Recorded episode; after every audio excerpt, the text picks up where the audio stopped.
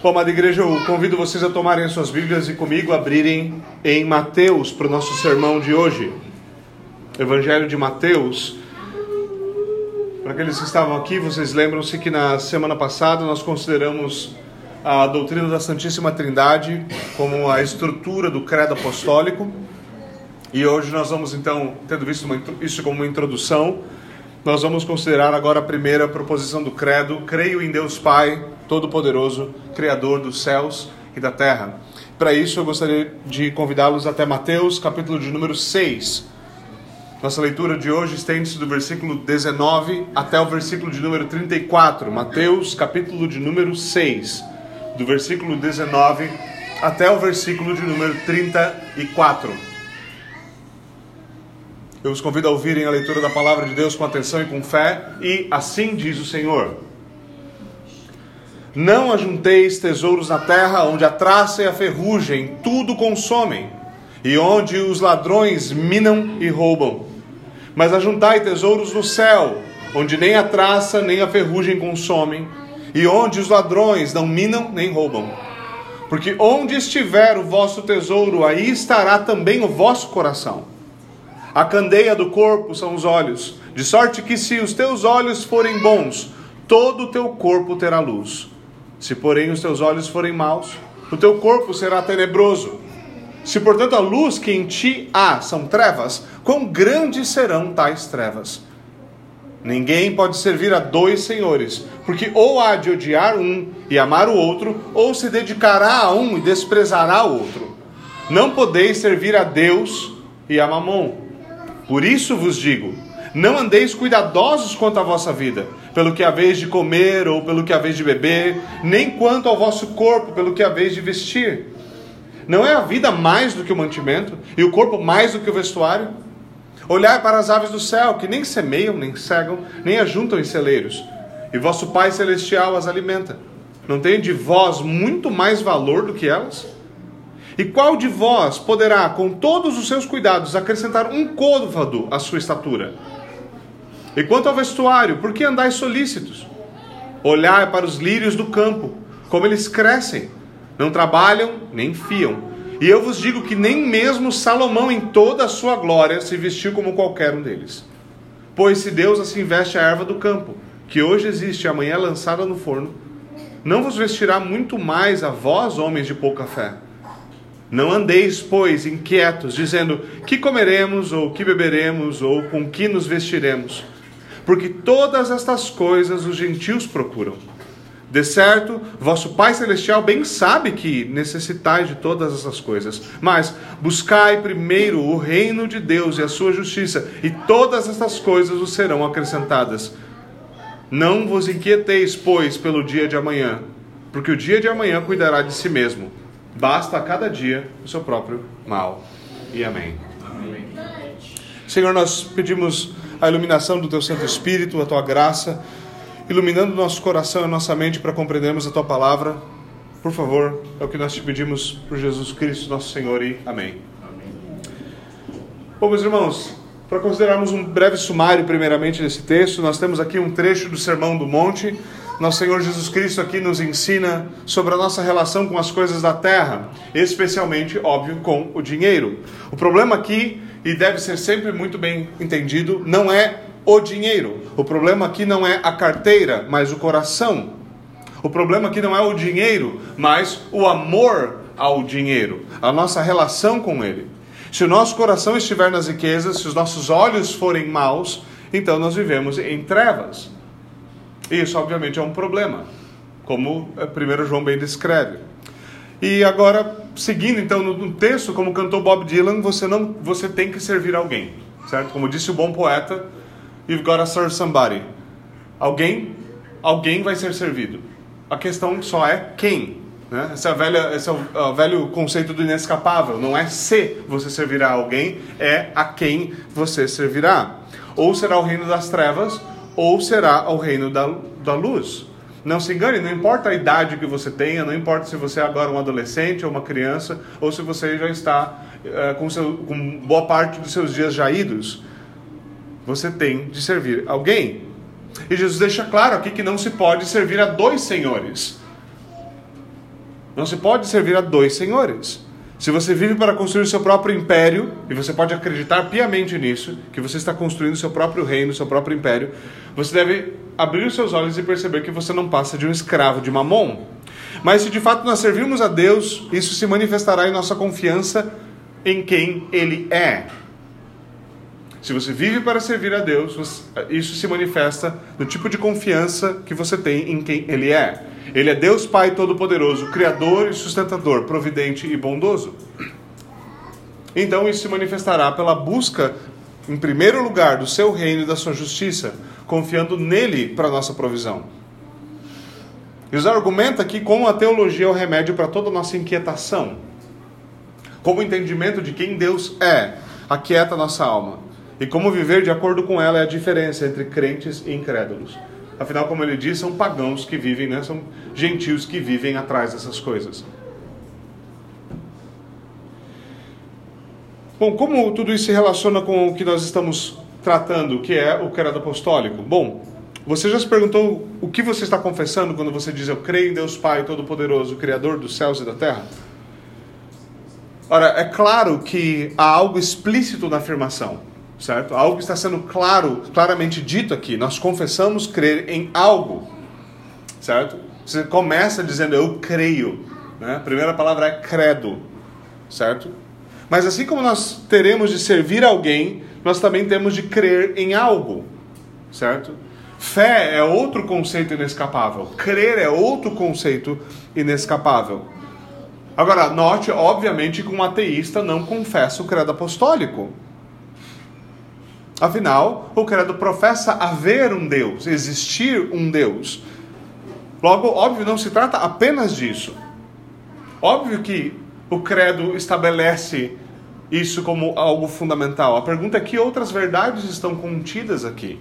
O que mais nós estamos dizendo? Ou nós estamos dizendo apenas que existe um Deus? Bom, a primeira coisa a se considerar aqui é que Deus é criador dos céus e da terra. Deus é o criador dos céus e da terra. Não apenas isso. Nós cremos que ele criou tudo a partir do nada. Isso aqui, o conceito que nós temos como a criação ex nihilo. A isso nós podemos acrescentar a afirmação, por exemplo, nós temos na Confissão de Westminster de que tudo isso foi criado em seis dias literais. Certo? Capítulo 4, primeiro parágrafo. Muitos hoje têm problemas com esse tipo de afirmação. Muitos pastores têm problema em falar esse tipo de coisa. Muitos crentes têm problema em lidar com isso, em fazer essas afirmações publicamente. Mesmo entre teólogos conservadores, a ideia de Gênesis 1 a 11, do capítulo 1 a 11, como algo histórico, é algo que tem sido abandonado como retrógrado, como arcaico, como mitológico. Mesmo, mesmo entre teólogos conservadores. Cada vez mais existe aquela coisa, não, é isso que eu acho, mas não é bem isso que a Bíblia diz, não. Existem outras possibilidades, e assim a gente vai. Contudo, crer, para se crer como um cristão ou verdadeira fé bíblica, como nos explica o Catecismo de Heidelberg, é a convicção com que aceito como verdade tudo aquilo que Deus nos revelou em Sua palavra. Verdadeira fé é a convicção com a qual aceito como verdade tudo aquilo que Deus nos revelou em Sua palavra. Isso é uma definição muito específica de fé. E é importante notar aqui que Gênesis é parte desta palavra. Certo? Seria muito peculiar se alguém chegasse para você e falasse, eu creio na Bíblia, com exceção do Evangelho de Mateus. Você fala, essa pessoa tem problema. Você tem problema. Quanta gente não criticou Lutero porque ele tinha um problema com a carta de Tiago? Certo? Ou um outro teólogo esquisito que fala que Apocalipse provavelmente não deveria fazer parte do canon. Mas a maioria de nós engole sapo de certas pessoas ou certos teólogos quando eles dizem que provavelmente uma parte de Gênesis poderia ser cortada fora porque não é verdade. Curioso. A pergunta é onde é que a gente traça a linha? Esse é um dos problemas que a maioria das pessoas não percebem quando você começa a solapar alguns conceitos da Bíblia, solapar alguns trechos da Escritura. A pergunta é: de quem é a autoridade para fazê-lo? Tá bom, você não gosta da ideia da criação ex nihilo, não gosta da ideia de que Deus disse haja luz, então houve luz. Então você fala, eu não acredito nisso. Mas a pergunta é: e se eu não gostar da parte de que a salvação é pela fé e de que na verdade não existe salvação e todo mundo vai para o inferno? Por que, que essa parte é verdade e a outra não é? Quem disse qual parte é verdade? Ou que determina o que é verdade na Escritura é aquilo que eu creio. Aí, como bem disse Agostinho, então você crê em você mesmo e não na Escritura. É importante perceber, perceber o tipo de coisa que é tolerado aqui. A verdadeira fé não despreza a cosmologia cristã. A verdadeira fé vai depender da cosmologia cristã. Como diz Paulo, pela fé nós entendemos que o universo foi formado pela palavra de Deus, de modo que o que se vê não foi feito do que é visível. Isso é Hebreus 11, 3. Ou seja, nós começamos o credo confessando um Deus que é criador de todas as coisas. De acordo com o credo que tem sido usado por todos os dois mil anos, praticamente, né? Vai lá, 1800 anos, se você acredita que o credo tem sua origem no século II, 1800 anos de história do credo na igreja. Por todo esse período, nós entendemos que negar Deus como Criador é igual a ser incrédulo, a não crer. E na Escritura, incredulidade é pecado. Pecado. Não tem outro nome para isso. Veja, com isso eu não quero dizer que se você tem qualquer dificuldade em entender os detalhes da criação, ou se surgem perguntas na sua cabeça sobre como essas coisas vieram a ser, você provavelmente é incrédulo. Não! Eu estou falando daqueles que negam tais coisas que preferem qualquer outra explicação que não a bíblica. Não se esqueça, a Bíblia não está preocupada em te dar o, o detalhe dos processos químicos e físicos que ocorreram naquele momento. Mas ela afirma exatamente quem o fez. E o tempo no qual foi feito também. Uma coisa é dizer que a Escritura é verdade, outra coisa é dizer que aqueles que leem a Escritura devem saber tudo. Obviamente, as duas coisas não são a mesma coisa. Mas algo deve estar claro aqui. Negar o relato da criação é negar aquilo que o próprio Deus revelou acerca de si mesmo. Negar o relato da criação é negar aquilo que Deus revelou sobre si mesmo. E a doutrina da criação é de fato amplamente confirmada na Escritura, inclusive pelo próprio Jesus Cristo. Por exemplo, ele baseia seu ensino sobre divórcio e casamento na criação de Adão e Eva. Ele cita Abel, o quarto ser humano, como um ser histórico. Assim como o dilúvio e a arca de Noé. Agora a pergunta é: você teria vergonha de ter as mesmas posições teológicas que o nosso Senhor Jesus Cristo? Mas parece uma, uma situação bastante peculiar, né? Fala, então, tem uns negócios aí que eu não concordo com Jesus. Fala, é, é bem difícil manter o nome de cristão com esse tipo de posição. Jesus foi muito claro sobre o seu supernaturalismo. E nós, como cristãos, não deveríamos ter vergonha de ser supernaturalistas. Nós deveríamos ter vergonha de sermos naturalistas, porque é uma posição impossível. E, obviamente, nós não deveríamos ter vergonha de Cristo ou da Sua palavra. Mais uma vez, não se esqueça: esse, esse tipo de coisa é importante. O tipo de visão que nós temos na Escritura é importante. E nós podemos achar que não existem batalhas sendo travadas. De novo, elas existem. Certo? Mais uma vez você vê em muitas igrejas, e essa batalha está chegando, obviamente, no Brasil, a batalha sobre o suposto machismo do apóstolo Paulo e proibir que mulheres, por exemplo, sejam oficiais da igreja. Bom, por que, essa batalha é importante? Mais uma vez, porque se Paulo estava errado sobre o papel da mulher na vida, na sociedade, na igreja, quem disse que ele estava certo sobre pecado e salvação? Ou sobre vida eterna? Ou sobre a ressurreição dos mortos? No que mais ele estava errado? E o que nós temos aprendido com os movimentos que outras igrejas, inclusive reformadas, especialmente reformadas, diga-se de passagem, na história, é que aonde passa um boi, passa uma boiada. Aqueles que dizem, não, tá tudo bem a gente fazer isso. Daqui a pouco dizem, não, tá tudo bem a gente travecar todos os pastores da igreja. E depois eles não sabem como é que foi que a denominação inteira se perdeu. Ora, eu tenho uma leve suspeita de que eu sei como é que o primeiro boi entrou.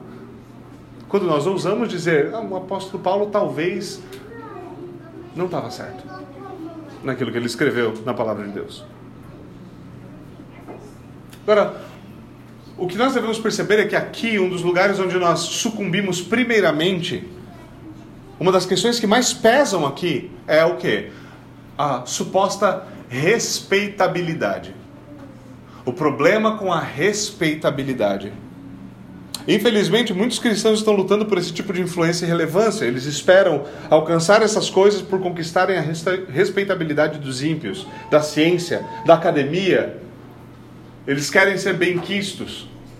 Eles querem ser tratados dessa forma. Mas eles não querem ser tratados assim porque eles são oponentes à altura, oponentes intelectuais à altura. Não. Eles querem tentar confluir a fé cristã com aqueles que a odeiam. E por algum motivo não está funcionando. Eu não sei dizer porquê. Muitos o estão fazendo de uma forma bastante simples. Eles abrem mão de certas verdades para serem respeitados. Abrem mão de certas verdades. Simples. Eugene Genovese, quando escreveu certa feita, quando ele era um ateu, ele sempre, ele diz, ele sempre se sentia confortável como cristão liberal. Quando ele era um ateu, ele sempre se sentia confortável com o cristão liberal. Ele escreve: Eu me sentia como se eu estivesse na presença de um incrédulo como eu. É simples. Como o autor apontou, os que negam as verdades fundamentais da Escritura para tentar atrair os incrédulos conseguem, de fato, é atrair os cristãos à incredulidade. É isso que eles fazem. É o um movimento contrário. Não há nada, de novo, nada respeitável em sacrificar a fé no altar da ciência. Nada respeitável. Principalmente porque aquele altar foi construído por cristãos. E essa não é uma questão pequena. A doutrina da criação, de novo, é fundamental. Veja o seu lugar no credo.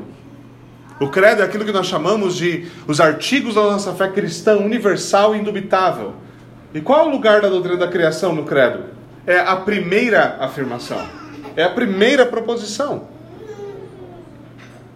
E ela é importante dessa forma. Se a criação não ocorreu, pense, se a, se a criação não ocorreu como a Escritura ensina, a pergunta é: como ela aconteceu? Como? Mais ainda, se não foi como a Escritura ensina, o que mais está errado com a Escritura? Se a revelação é falha sobre isto, o que dizer sobre o resto? Nós devemos compreender que não há como nós levantarmos contra um pouco de verdade bíblica.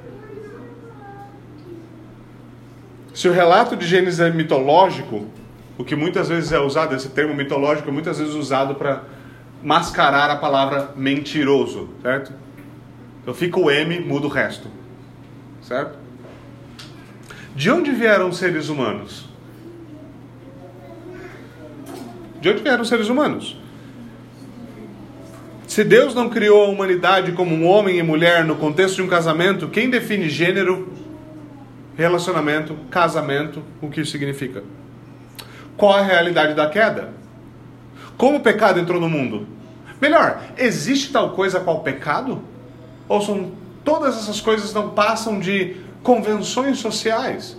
Na verdade, não existe pecado objetivamente, existe só aquilo que a nossa sociedade não aceita.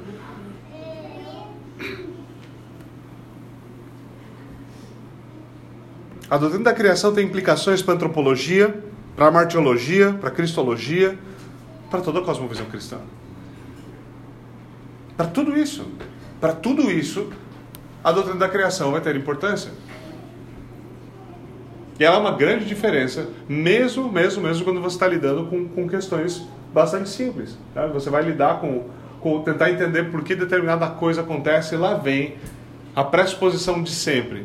Não, porque nossos ancestrais eram sei lá o que, há não sei quantos bilhões de anos atrás, é por isso que você se comporta dessa forma. Certo? Esse é o tipo de psicologia que a gente fala, meu, que, que interessante isso aqui. É muito interessante. Está dizendo que você se comporta como um animal. Você vai vendo como esse tipo de coisa vai entrando em como você pensa sobre bastante coisa. E como isso tem uma certa extensão ao longo de todo o pensamento e de toda a vida.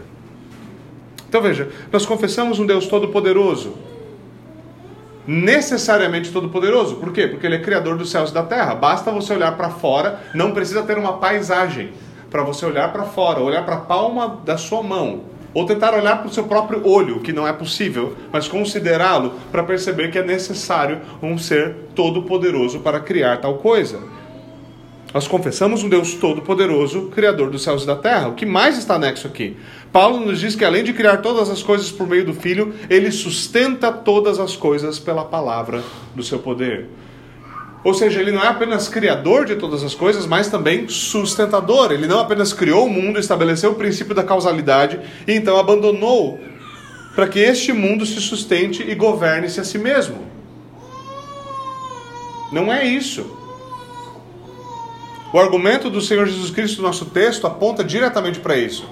Ele nos diz: observem as aves do céu, não semeiam, nem colhem, nem armazenam, contudo, o Pai Celestial as alimenta. É claro que Deus estabeleceu meios pelos quais os animais obtêm o seu sustento.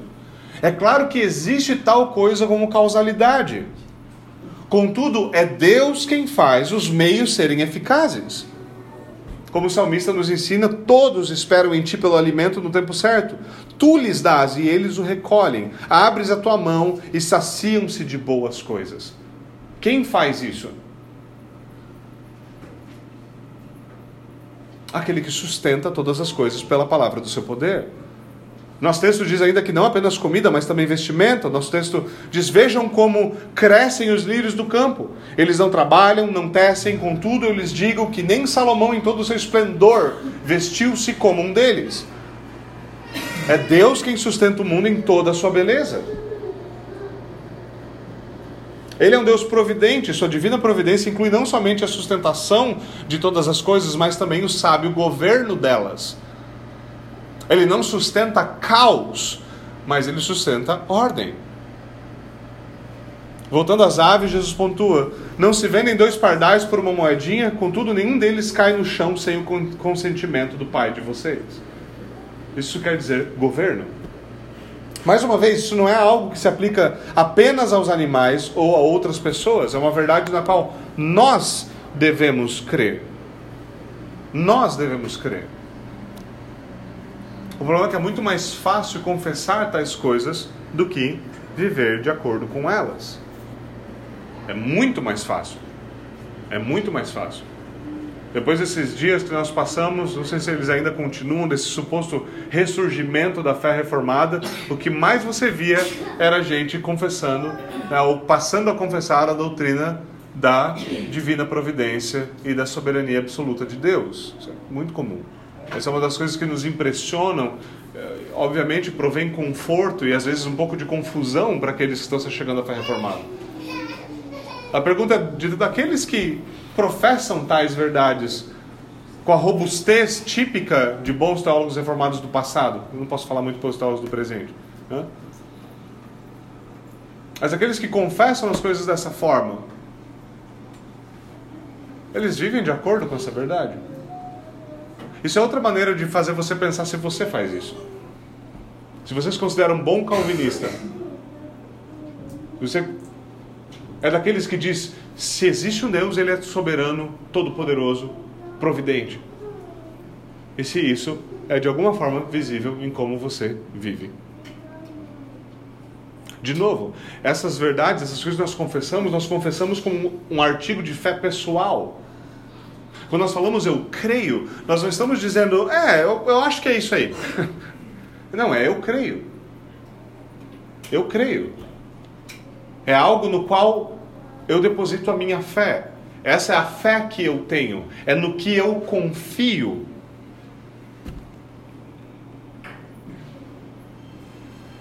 Essa é uma verdade que deve ser, obviamente, confessada mas ela deve também ser desfrutada.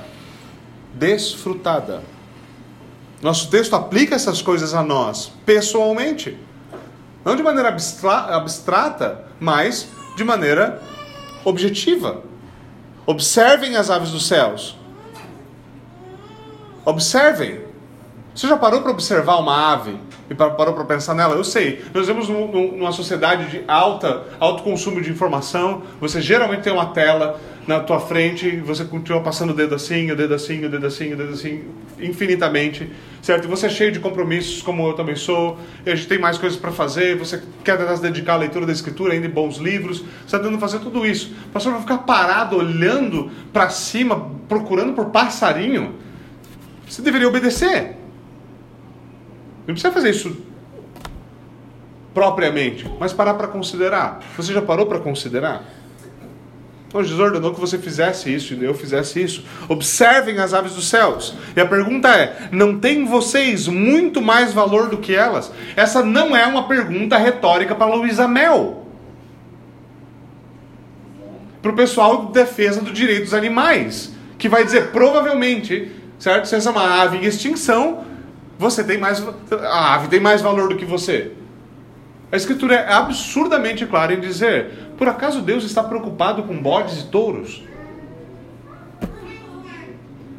Não. Não. Não tem vocês muito mais valor do que elas? Isso é uma retórica positiva. A resposta é: sim, nós temos muito mais valor do que estas aves. Vejam como crescem os lírios do campo. Se Deus veste assim a erva do campo, que hoje existe, amanhã lançada ao fogo, não vestirá muito mais a vocês, homens de pequena fé? E se você é um abraçador de árvore, você vai dizer: não, mas as, as flores do campo são muito importantes. Mas o ponto é: se elas são importantes, então você é muito mais importante. Você é mais importante. É por isso que Deus diz: homens de pequena fé. Vocês não conseguem perceber o óbvio?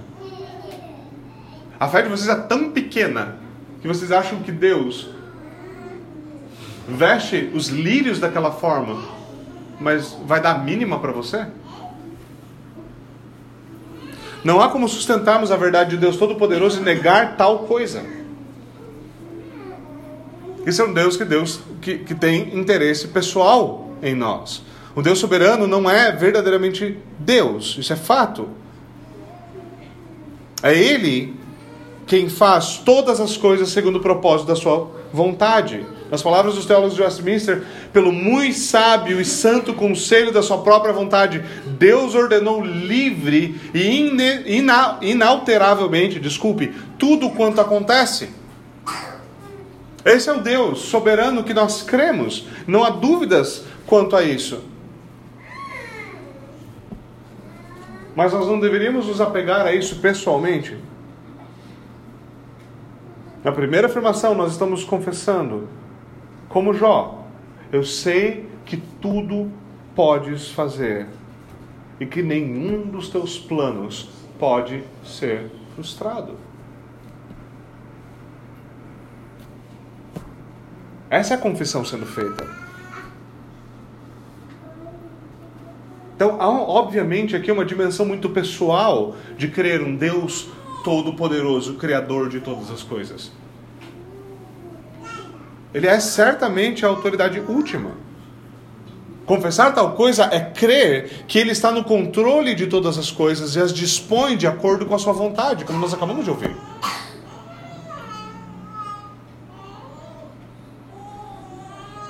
Mas há formas diferentes de pensar sobre isso. Quão terrível, por exemplo, seria se o Deus Todo-Poderoso fosse nosso inimigo? Consegue imaginar? Ele é todo-poderoso, absolutamente soberano, perfeitamente providente. E ele odeia você.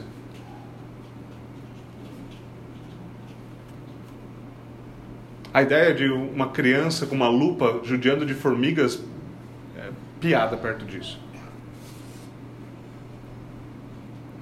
Ter um Deus todo-poderoso, plenamente soberano e providente, que é inimigo, seria a pior notícia do mundo.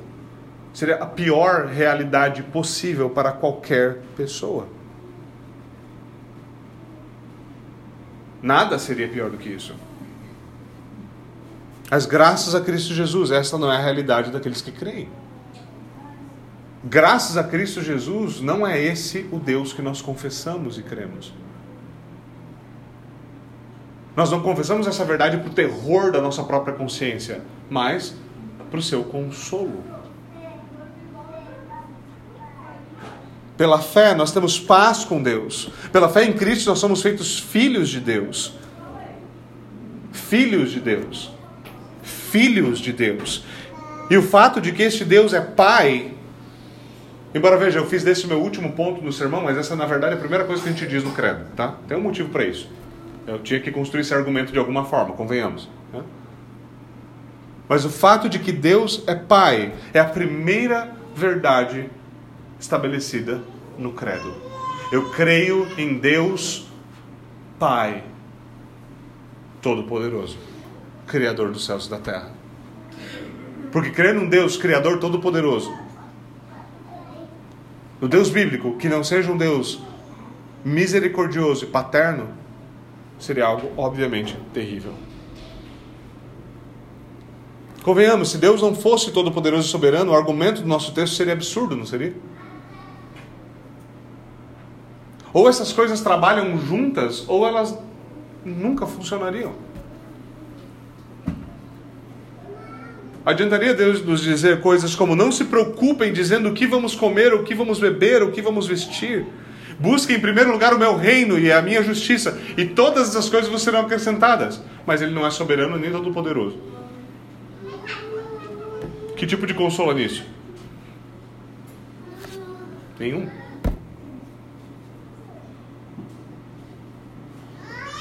Nenhum.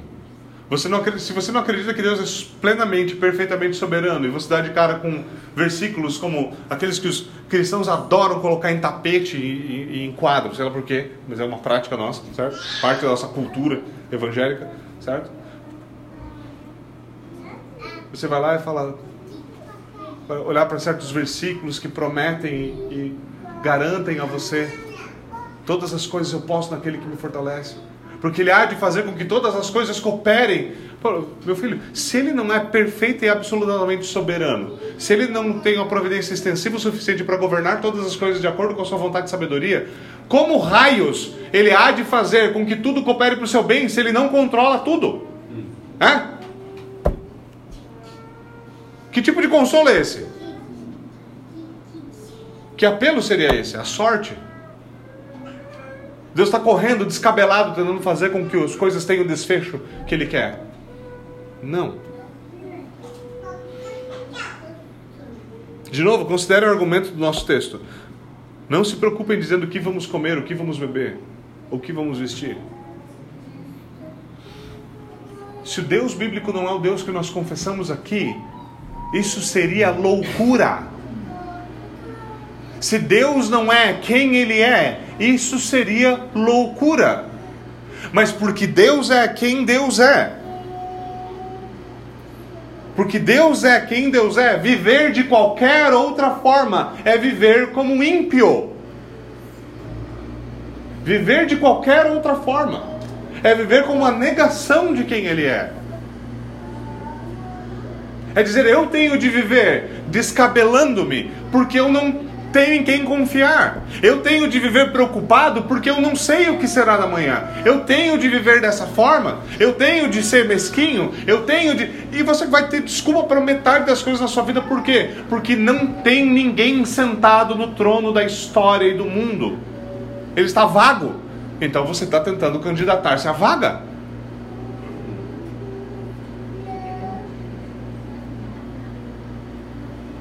Mas porque Deus é quem Ele é, nós podemos confiar nele e descansar nele. Nós podemos olhar como Jó e falar: ok, queimou tudo. E ele ainda é bom. Ele ainda é bom. Ele ainda é bom. Mas pelo menos você não vai sair do outro lado como um pagão. E sim como cristão, crendo em um Deus soberano e providente.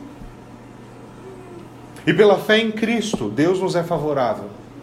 Pela fé em Cristo, nós somos feitos filhos e Ele nos adota como seus filhos. Afinal de contas, mais uma vez, nós cremos em um Deus que é pai. Não me interessa o tipo de relacionamento você teve ou não teve com seu pai. Porque nós gostamos desse argumento. Não, eu tive um mau relacionamento com meu pai, então eu projeto isso em Deus. Então para de projetar isso em Deus. O fato de que Deus é pai deve nos instruir a nós, pais, em como nós devemos agir com os nossos filhos. Deus não é chamado de pai para que a gente possa olhar para as misérias e falhas que todo pai terreno tem de uma forma ou de outra, mesmo os bons dentre eles, e projetar essas desgraças em Deus. Funciona ao contrário. Ele é pai. E esse é o motivo pelo qual nós podemos descansar na sua providência. Por quê? Porque ele é um Deus paterno. Isso é importante porque, mesmo, mesmo nos círculos evangélicos, muitas vezes você encontra aquela visão de Deus Pai. A pessoa fala em Deus, mas ela fala como se Deus fosse aquela coisa distante, inimiga. Certo? Então, quase. E, e, com certeza você já deve ter ouvido isso em algum lugar. O Deus, certo? Do lado de cada Bíblia, é um Deus duro, irado, inimigo. Deus não. Sabe? E aí o Deus do outro lado, Deus do Novo Testamento, Jesus Cristo, ele é misericordioso, ele é um cordeiro, ele é bonzinho. Nós já falamos sobre isso. Mas o Novo Testamento vem para nos dizer que Deus, Pai, amou o mundo de tal maneira que ele deu o seu filho.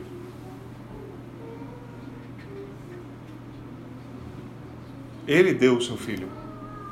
Ele nos amou de tal forma que ele fez o sacrifício último entregando o seu próprio filho para nos resgatar e nos fazer seus filhos, para nos adotar como seus.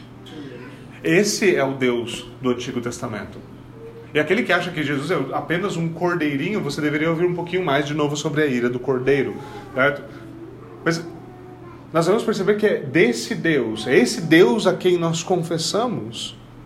Um Deus que nós podemos confiar porque ele é nosso pai, ele é um pai fiel ele cumpre as suas promessas. E de fato, ele prometeu que todas as coisas, até mesmo as adversidades, cooperarão para o nosso bem. E adivinhe só, ele cumprirá a sua promessa, assim como ele sempre fez. Óbvio, nós jamais devemos nos enganar imaginando que cristãos não encaram adversidades nessa vida. A diferença aqui é que você deve encarar as adversidades como um filho de Deus e não como um ímpio, não como um pagão.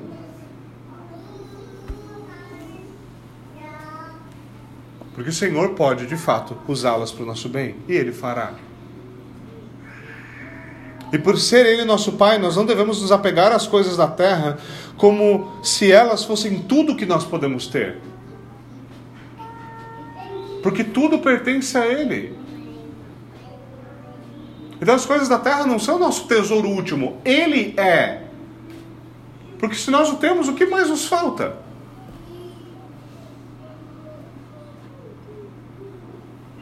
Para algumas pessoas, a ideia de dizer se o Senhor é meu pastor, nada me faltará, é a desculpa última para dizer eu posso viver a pior vida possível, isso vai ser uma maravilha. Isso mais parece o plano, certo? Dos globalistas, né? Dos globalistas atuais do que qualquer coisa parecida com as escrituras. Não! O fato de que você não precisa viver entesourando as coisas da terra como se elas fossem o seu último consolo, a sua única alegria, a sua única esperança, tudo que você tem. O fato de que você não precisa viver assim não quer dizer que você precisa viver de uma forma inquieta ou viver de alguma maneira absurda. É porque Deus é Senhor, é porque Ele é soberano que nós podemos descansar em vez de nos inquietar. Que nós não precisamos olhar para amanhã como ímpios e ateus olham. Nós não precisamos agir como ateus na prática. Ou imaginar que Deus concede banquetes e boas roupas apenas para seres inanimados, como flores, aves e sei lá o que mais. Não. Não. Nós devemos ser pacientes na adversidade. Nós devemos ser gratos na abundância. Saber que ambas as coisas vêm da mão de um pai que sabe muito bem como criar os seus filhos. E nós devemos saber desfrutar de tudo que ele nos dá, na adversidade e na abundância, como presentes de um Pai bondoso, sabendo que nós podemos nos deleitar no Criador enquanto nós desfrutamos da Sua gloriosa criação. Desfrutar do, do, da, da criação enquanto nos deleitamos no Criador. Por que é bom? Porque Ele nos deu. Por que é bom? Porque Ele é bom. Porque Ele é bom. Vamos até o Senhor em oração. Senhor, dá-nos verdadeira fé para confessarmos a Tua verdade. Lembra-nos de que tu, tu és um Pai fiel, um Deus providente um Senhor todo-poderoso que faz com que tudo concorra para o nosso bem. Por favor, Senhor, aplica a tua verdade ao nosso coração, é o que nós te pedimos, no nome do Senhor Jesus Cristo. Amém e amém.